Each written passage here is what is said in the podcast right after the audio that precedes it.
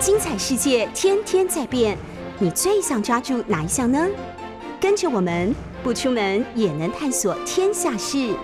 欢迎收听《世界一把抓》。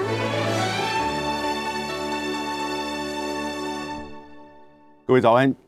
我在这里杨永明为各位这个讨论分析国际事务。现在，呃，其实美国啊，这个目前拜登是内外交相间，那尤其是内部的这个事务，当然媒体的焦点都集中在川普，呃，拜川普一月六号啊是否有煽动这个报名进入到国会啊，他的女儿跟他的女婿都跟他不同调了。可是另外一方面呢，川普。盖章保证认定的众议员、参议员在共和党的这个初选，却连连有所斩获啊！所以你看到整个美国的政治氛围的这个变化，非常有趣味，简直就是山雨欲来。在今年的其中选举之前，哦，我看这个情势会越来越加温。但另外一个在不断加温，或者是不断在。这个清水煮青蛙已经开始要沸腾的，就是美国的经济。那当然，里面被煮的就是拜登啊，或者是民主党。那现在面对美国的经济通膨，当然是现在的这个通关语啊，非常的严峻，已经跟四十年前一样了。连续从三月、四月、五月 CPI 啊，这个消费者信心指数。是从八点五、八点三、八点六，然后呢，这个联准会啊，唐香龙说应该是连不准会，因为他都猜的不准，而且他的作为呢都没有办法达成他原先预期能够控制或降温这个通膨的作为。果然，前天联准会又升了三码，这个是历史少见的，连升三码。因为这个药要下的很重的，缩表升息，大概就是联准会的两大工具嘛，对不对？所以呢，这个它不断的就开始在就是升息之后呢，前天升了三码，股市略略微反弹，昨天大跌啊，这个跌就已经不是单纯的对于联准会啊的这个作为是否有效，因为看起来啊效业效用有限，而更担心的是。整个美国的经济要进入到衰退期，而且是严重的衰退啊为什么会到今天这种情况呢？我们讲这个经济的衰退，这个讲的比较复杂一点，我们就讲通膨好了。为什么通膨今天会造成这样一个情况？啊，那我的观察大概很多因素了哈，但我觉得有三个层面啊：Q 一能源供应链啊。我觉得是这三个层面，Q 一就是美国大量印钞，能源这个能源石油啊汽油的价格飙涨，然后呢还有就是供应链，整个供应链的这种就是这个不管是塞港还是拖延啊，造成就是市场的这个供给面开始没有办法满足这个消费啊，你就产生这个标价格就开始飙涨，就当然就。直接哦，造成就是通膨的这个因素。那 Q 一，所以这里面呢，我觉得一半的因素是 Q 一，也就是美国大量印钞，而且就是拜登啊。还记得拜登在去年刚上来的时候，我们某种程度还称赞说，他其实走对方向，要去强化美国的竞争力，尤其是基础建设、科学研究，啊。以及半导体的这个供应链的稳定啊，就是看到了美国这二三十年来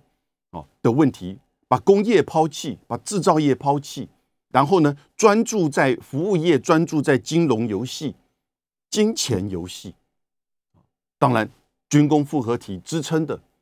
啊，以及他大量的撒钱造，就是说吸引各种人才、最好的头脑到美国来支撑他的。这个就是说美元霸权，啊，有没有效？有效，但是问题来了，什么问题来呢？就是中国的快速的制造业的成长，变成就是吸引着整个的制造业往中国大陆走啊。那当然，中美关系、中美贸易就越来越深化，对不对？各位，二零这个呃二，我们看一个数字哈，在二一九九二年的时候，一九九二年就冷战这个这个刚结束的时候。中美贸易只有三百三十亿美元，到了二零一八年，二零一八年等于是川普开始实施贸易战、科技战的那一年，中美的贸易额达到了六千三百三十五亿，好，将近有十七八倍的这个成长。然后呢，从这个二零零一年，哈，二十年前的中美的贸易逆差是八百三十亿。但是到了二零一八年呢，达到了四千一百九十二亿，这个四一九二啊，是这个历史最高数字。就中美的这个贸易这个差额哈，美国卖到中国的东西大概一千多亿啊，中国卖到美国的大概五千多亿啊，所以呢，将近六千亿差额，中国的出超四千一百九十二，这个大概也就引起了那个时候这个川普开始进行这个贸易战、科技战。但是呢，这个就开启了一连串的美国的经济科技的自我挑战啊，当然对中国大的压力很大。可是呢，你现在看到拜登上来之后，Q 一，嗯，我们讲说这个政策方向是对，但是那个大环境呢，现在看起来，我说这个通膨啊，将近有一半的因素是 Q 一造成。为什么？大概加起来哦，他那个时候提的这个基建方案可能有将近五兆，呃，包含了。基建方案包含就是疫情纾困，疫情纾困，那个时候大概每个美国人手上拿到六百块美金呢，而且还不止一次，有些州还加码，哦，所以你就看到他不断的那这钱哪里来？当然就 Q E 印钞票了，哦，使得国际的金融的变化，你更不要忘记哦，当个人每个人手上拿到那么多钱的时候呢，哦，在疫情的时候，这个消费的开始就减少。突然钱增加的时候，你就开始当然大买大买东西了。尤其美国人的消费习惯跟我们台湾的不一样的。我们有钱，大概有一半是放了口袋或放在银行存起来，对不对？美国人不是花，而且绝对花，他比他手上要拥有的钱要好几倍啊！也就是用贷款或用或者是用这个分期的方式。所以当他手上拿了一千块，他可能去买个三千块的东西。啊，我至少一千块都花掉，那这个时候的供应链出现问题了，因为在疫情的时候，整个这个很多的制造停工停产啊，然后呢，就慢慢有一点一点这个群聚效应开始就出现，慢慢的这个减弱。你突然一下这个需求来的时候，Q E 造成这个这个供给面的这个增加的时候呢，啪，你就拉不上来嘛。哦，当你拉不上来，然后再加上有一些。需要人力的这个环节，比如说卡车司机，比如说这个港的这个运输啊，比如说这个游轮，游轮商人也就是那么多，货人也就是那么多，对不对？哦，然后呢，再加上科技战啊，这个都我们这都不把这个因素算进去了。科技战造成就是说，美国对于中国制造里面含有美国的这个技术啊予以管制，尤其是这个关键核心技术。啊，根本是禁止出售，然后呢，这个成熟技术又要管制，又要取得美国商务部的这个同意，啊，所以车子就算来了，啊，然后呢，只能放在这个这个工厂里面，因为晶片不够，对不对？所以这整个环节一个一个一个通通，你就在这是去年的这个场景，供应链，所以。大量印钞的 Q E 加上供应链，你当然，哦，就造成就是这个通膨。去年两个人，美国一个是官员，一个是学者，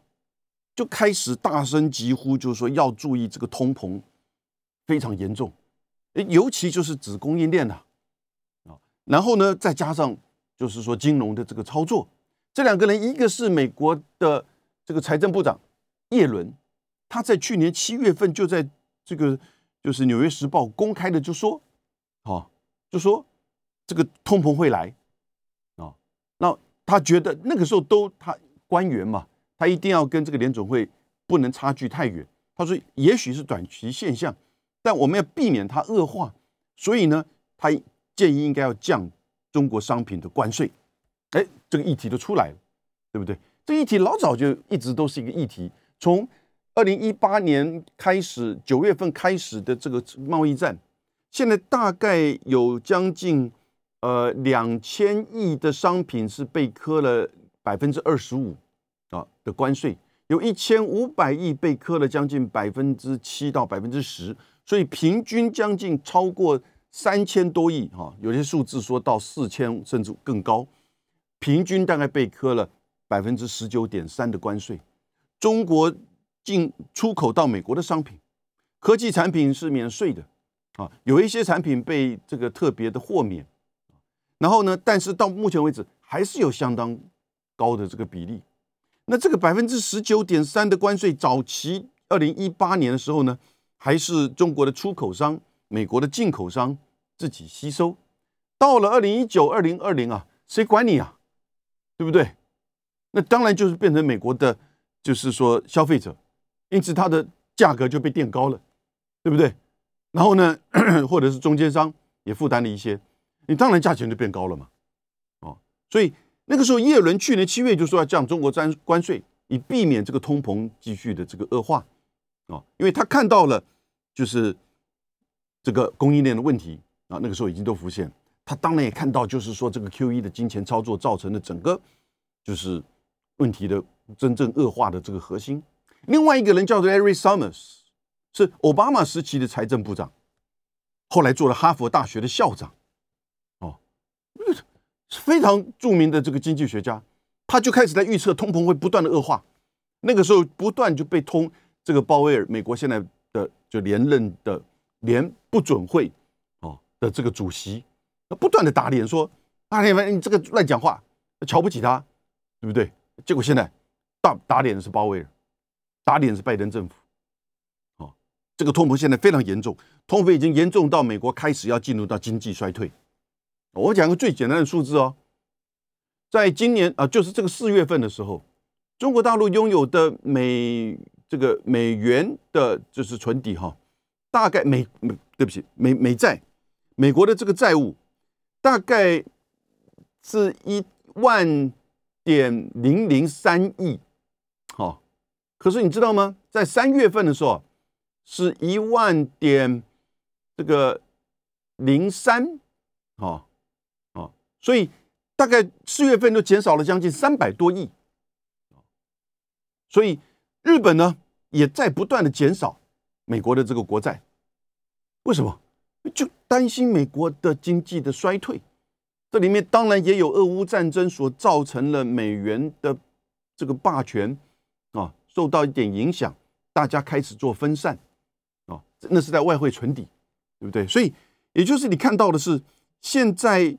在这两个就是呃，Larry Summer 跟叶伦不断提出的这个呼吁，在一年将近一年前啊，现在都开始实现。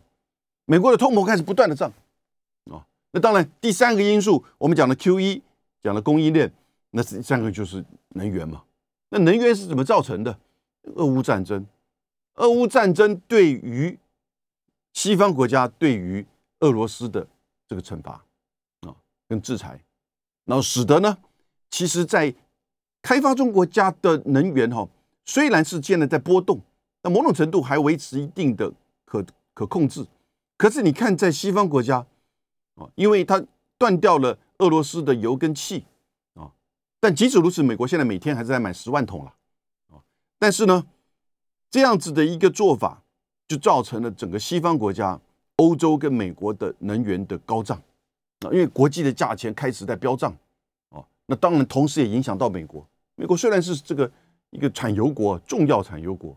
但是你看现在美国的平均的这个油价大概每加仑在五美元啊，如果在加州跟纽约州呢，甚至有些地方飙涨到七美元啊，七块七块美元，那一加仑等于三点七八公升，所以换算成如果是台币的话。我们现在在台湾九五无铅是大概三十一块三十二块台币一公升啊。过去美国的价格都比台湾便宜嘛，大概都是二十几块一公升而已。现在如果是照五美元是四十块一公升，如果是七美元就是五十五块一公升。各位你可以想象吗？你现在开车去加油，告诉你九五这个无铅五十五块一公升，你敢开吗？是不是？我要也许开着上班不得不，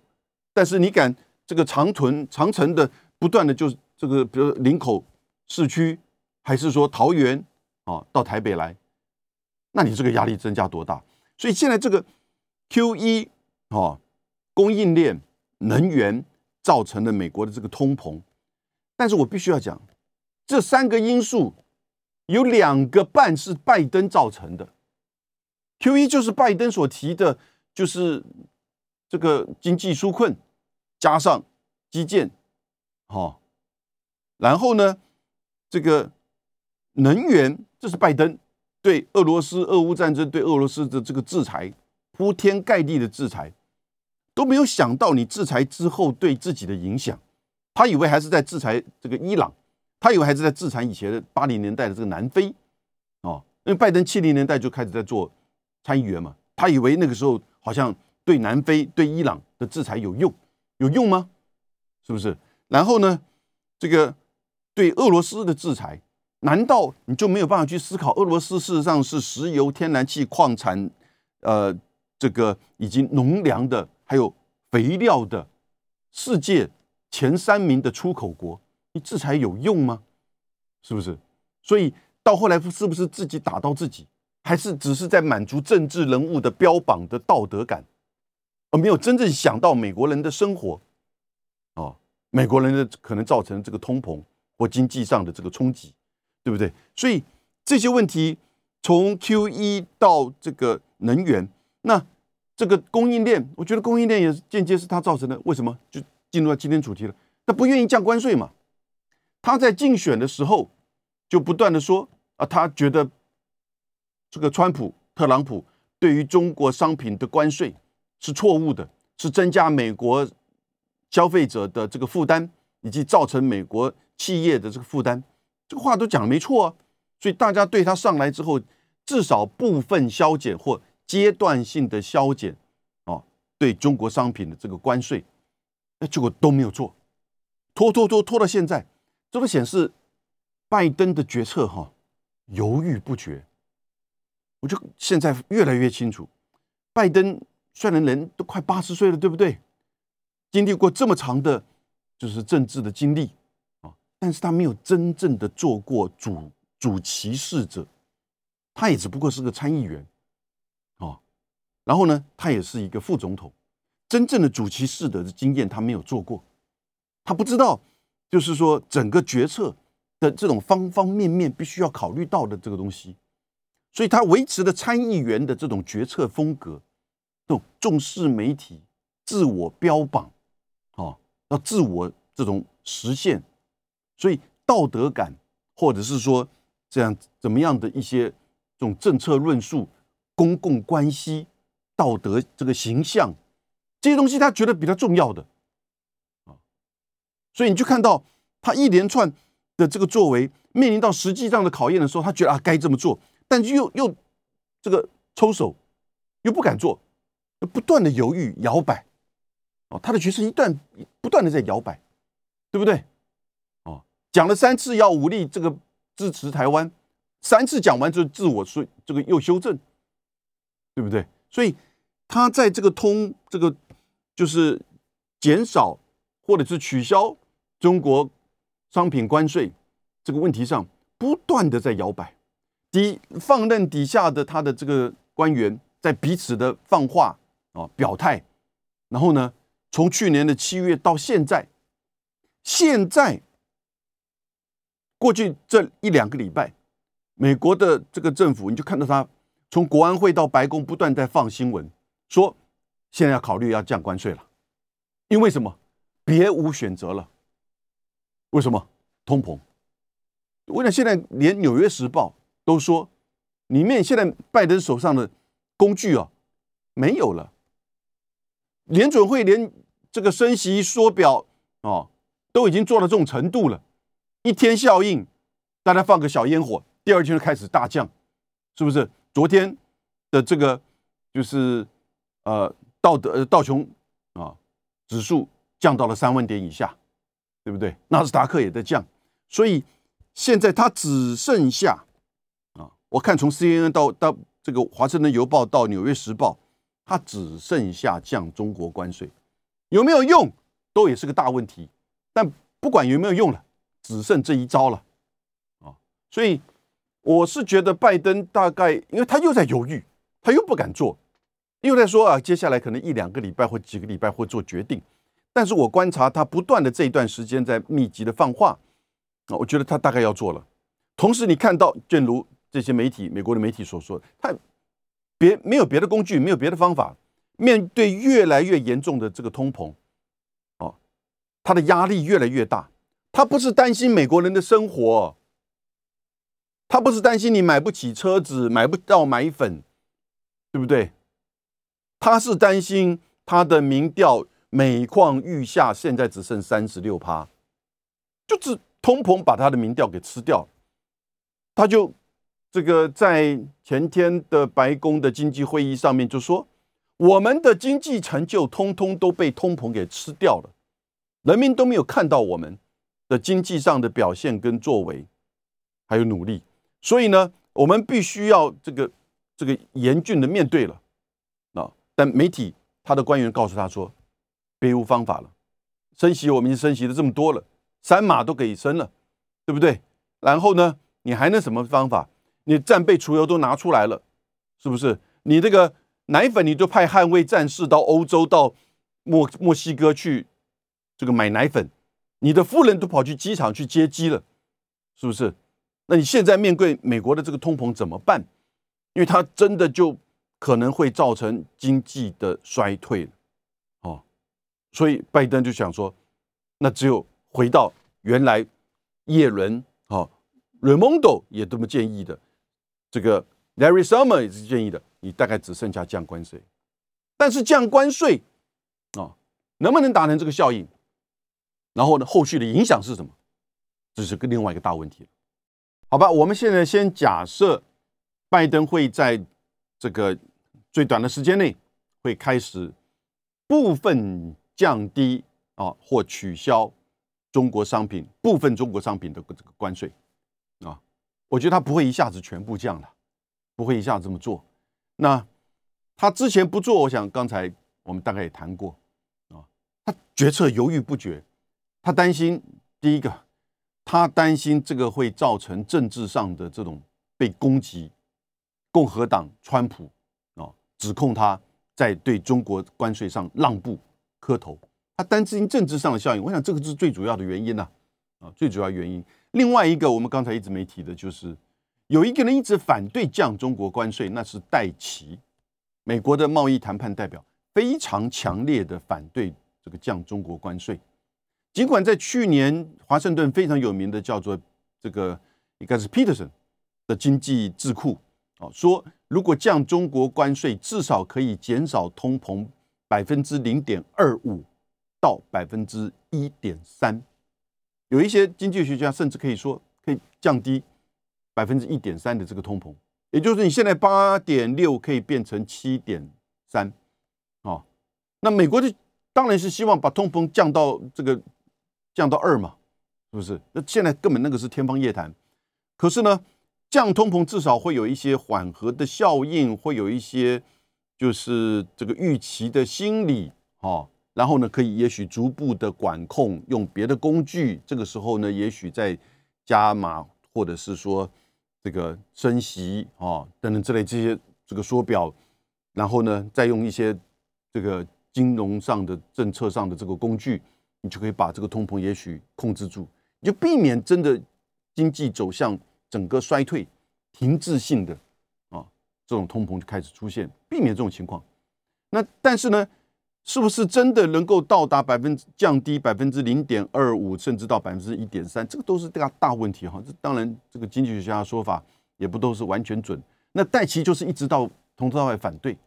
他他就是很本位主义。他就是很本位主义，我必须要讲，他就是早先他说这是要他跟中国谈判的这个筹码，他那你有没有展开谈判？你上来已经这个一年半了，你有没有展开谈判？哦，也没有，对不对？我到现在我们终于知道，因为他赋予一个任务，他要提出一个叫做印太战略的经济的这个这个策略，那就是印太经济架构或者印太经济框架，哎，提出来。所以当他要对亚洲、中国以外的其他国家提一个不是以关税或者是这个市场准入为主。而是以这些非关税的新科技、绿能、哈这个这个数字经济、服务业啊、科技供应链，提高这个新的标准，然后呢，定定新的这个规则。如果你这个时候再去降中国，先降中国关税，那别的国家会理你吗？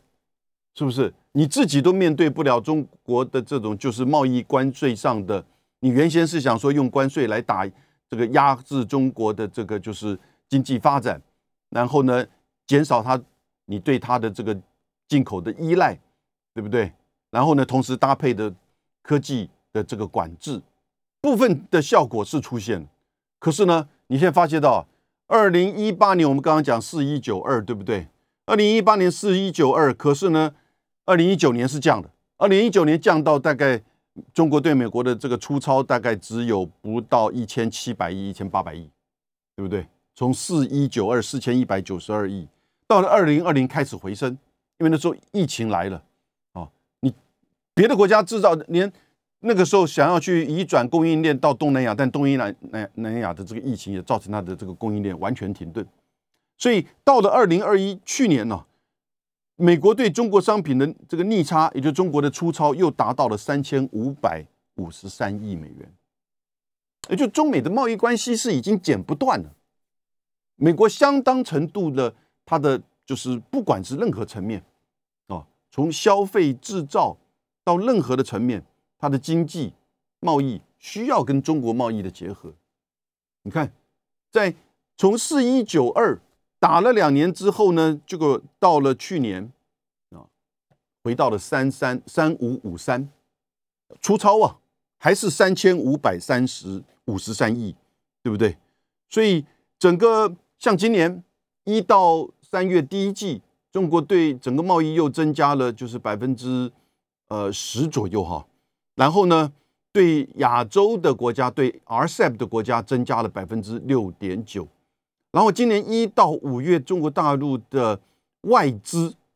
哦，FDI 哦，不是 portfolio 这个这个债券或者是股市的投资哦，是直接投资哦，大概有将近五千多亿人民币，同比去年同期增加了百分之应该有百分之十七，哦，如果没记错的话，所以它第一个上海封城没什么受到影响，这三个月。那现在上海封城结束，这个所有的产能带又都回来了。这两天的这个消息啊，所以那个时候西方媒体在怪说啊，这个供应链都是上海封城造成的。我们台湾有些媒体在跟，是不是？那上海封城，别的地方没封啊。然后看数字嘛，你看数字嘛，出口还是在增加，跟 RCEP 的这个经济整合的效益也增加。然后呢，进口也在增加，投资也在增加。为什么？投资都是外资嘛，就看好它的这个未来的制造、生产跟消费嘛。然后呢，同时结合的亚洲经济的亚洲经济圈越来越清楚啊。所以美国现在很清楚知道，这个对中国的关税哈的效果没达到，反而是影响到自己的这个通膨啊重要的这个因素。那但是因为政治的因素，他不敢去降这个对中国的关税。那现在不得不降，因为通膨已经到了，他没有别的工具可以选择，他会部分的降。那这个部分的降，怎么样的进程，怎么样的做法，我现在没办法去猜测。啊，大概有一些，因为之前连续几个月，呃，戴奇是在跟不同的美国的这些产业在进行这个对话，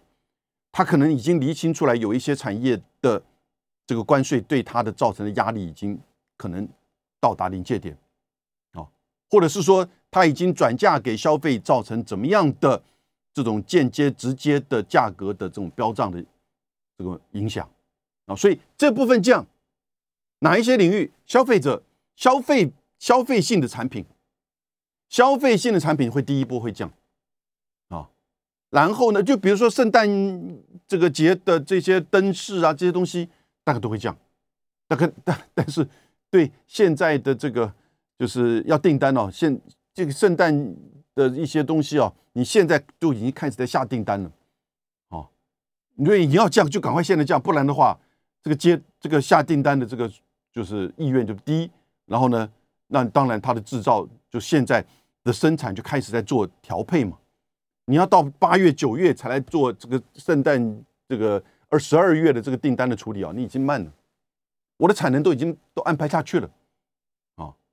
那你再给我增加这个订单，我也不不太可能一下子增加这个产业这个产线给你制造，就算也。可以也无这个了这个于事无补，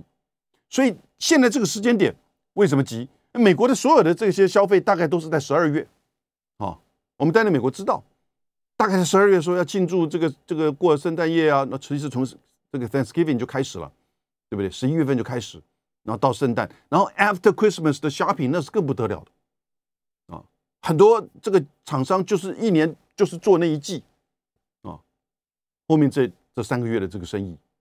因此你现在就开始在如果不降中国关商品关税的时候呢，你就会造成这个，就是说，如果你要对通膨有一些超过百分之零点二五以上的影响的话呢，你现在开始都要决定。所以消费性的产品或者有一些的这个个别的这个项目，它开始会降啊，会不会一下子降到零？这也是一个问题。因为他一直会在通膨跟他的政治的考量，但是这个政治的考量，他也看到过去他会觉得说他可以，他可以拖，哦，会担心说这个政治的考量，这个支持率可能会下降，被共和党批，对不对？那现在，呃，我两个月前我还稍微预估说啊，这个关税大概不会降，哦，因为一方面选举快到了，一方面。戴奇提出了这个印太经济架构，哦，可是没想到通膨叭叭叭叭不断的这个加码，现在他不得不降，为什么？因为他的支持率被通通通膨吃掉了，所以呢，他这个要把这个支持率拉回来，至少要让通膨缓和一下，啊，看让人民看得到你的作为，啊，看得到你的这个作为。如果通膨能够缓和，那共和党川普对他在于就是说减少关税的这个攻击啊。这个力道就会降落，啊，因为大家就觉得那你不得不嘛，那那面包优先还是这个反中优先，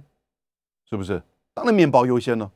啊，我们台湾人这个民民进党一直搞不清楚，啊，一四五年一直搞不清楚，所以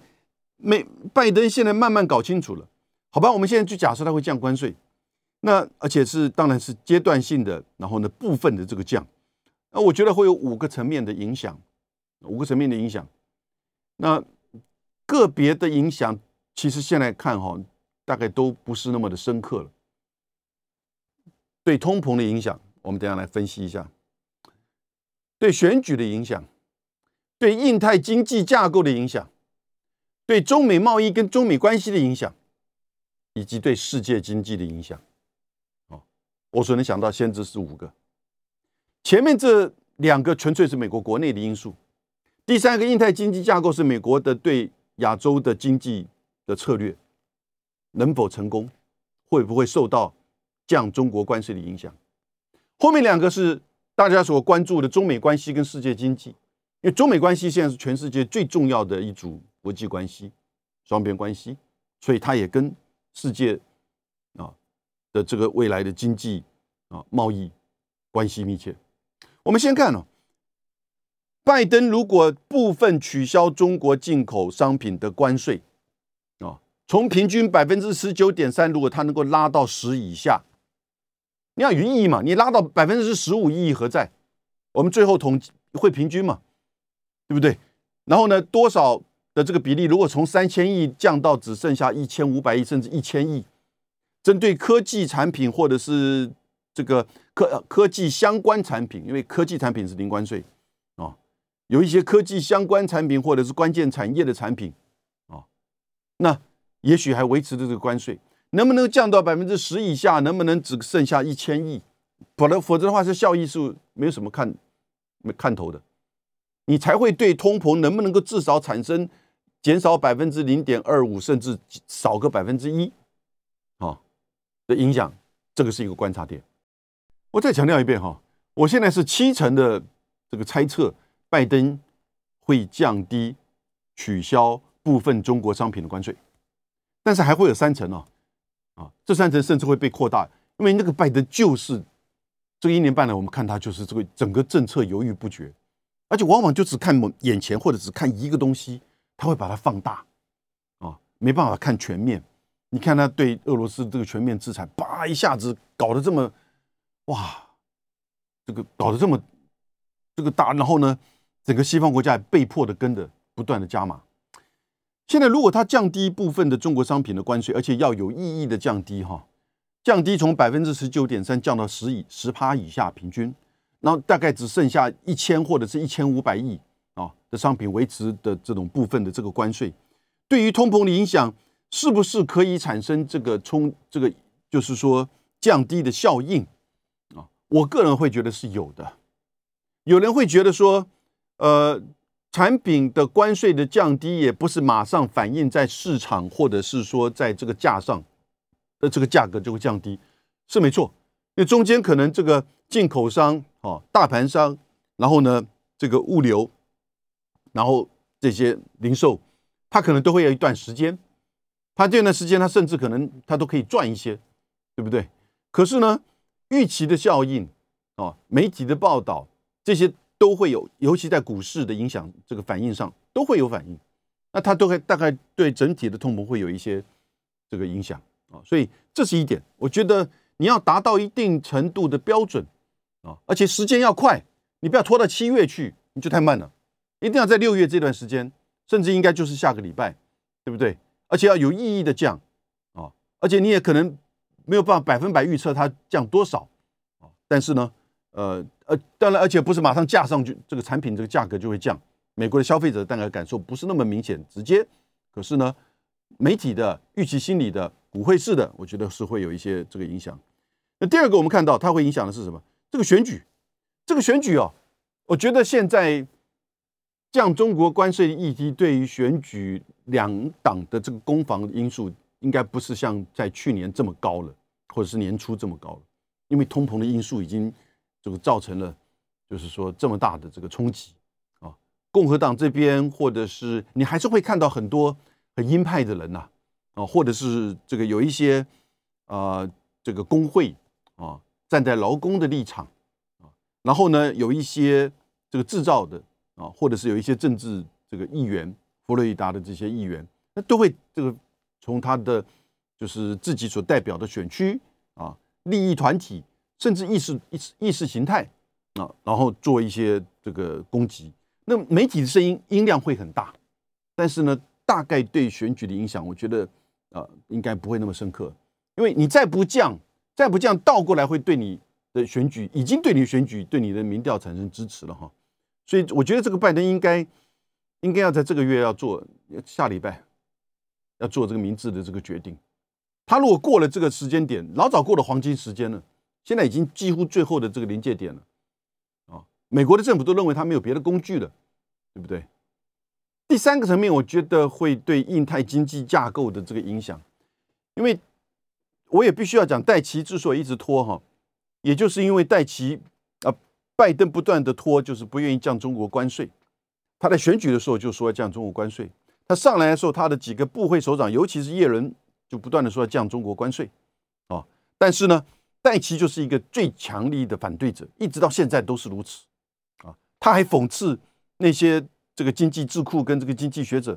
所提的都是一种虚幻的、不切实际的。啊他觉得他所从事都是实务的啊，不管是在过去国会，现在是贸易谈判啊。但我必须要讲，相当程度是他的本位，也就是他他的说法啊。我们从他至少你只是只能从他的说法来去推断他推断他到底为什么反这么强烈的反对。他之前是说我要把它作为一个跟中国谈判的这个工具，因为中要求中国大陆市场要开放。要求中国大陆要对第一阶段，而且是川普时期所签的第一阶段没有达成的部分，要继续的这个，就是说达成。大概他只达成了百分之六十几，不到七十啊。不管是任何的这个商品的这个加码采购啊，那个时候是答应两千亿，所以呢，要他加码采购，要他达成第一阶段的这个协议的承诺，要他降低他的这关税，最重要要他这个开始这个愿意跟我们谈判，然后呢进行公平的贸易竞争啊。尤其他指的是中国的国有企业啊的这个，就是说。的这个角色跟行为，啊，那特别，所以为什么他跟台湾签的那个台美贸易倡议当中有一个十一项目当中有一个叫国营企业？我个人推论不是单纯只是华航要他买七八七，我个人推论是要在这里面设立一个新的标准，然后呢，未来作为跟中美谈判的时候的一个工具啊，或者是说法。那当然，可是问题，好吧，这一年半你谈判了没有？没有啊。你一直摆在那边，可是你没有展开任何的谈判呢，是不是？你只不过是通过了几次电话，哦，那现现在知道，原来他被赋一个任务，就是要提出印太经济架构。那这个印太经济架构，因为你不能够用降关税或者是说开放市场来作为一个诱因蛋糕，吸引亚洲国家，哦，然后呢，巩固美国的供应链、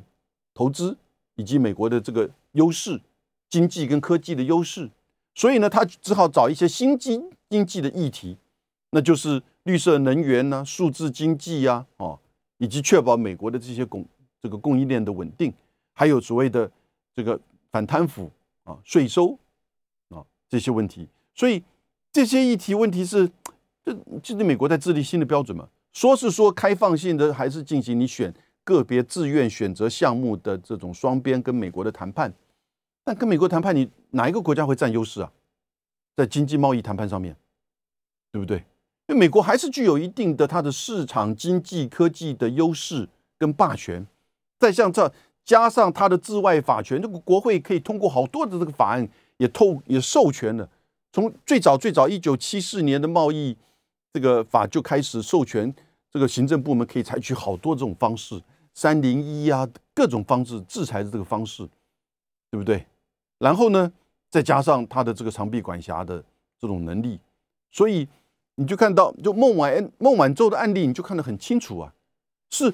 中国的华为的公主哎，她都可以让她在加拿大被软禁一千天以上。别的国家哪个国家面对美国贸易谈判是属于这个，就是说优势的啊，有这种筹码的，所以别的国家来来 party 啦。他不会到旁边的房小房间跟你去再开双边的，也最多就是开了门跟你就做姿态，不会真的强力配合的。但是如果这个时候你都把中国关税给降低了，降而且有意义的降低了，别国家更会觉得说，那我还跟你谈这些东西干什么？印太，所以我认为哈，印太经济最直接的影响，如果不是通膨看到影响的话，最直接的影响就是印太经济架构大概就黄掉了。美国的印太战略，这个经济的这个支柱本来就没什么效应，本来就被人家看穿的。你现在中国关税一降，啊，我觉得这个东西你就更辛苦。当然，它还是会推动了，但是你要更辛苦的去证明，还是要端出那个萝卜出来啊，提出公共财。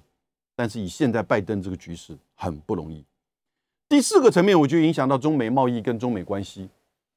对不对？因为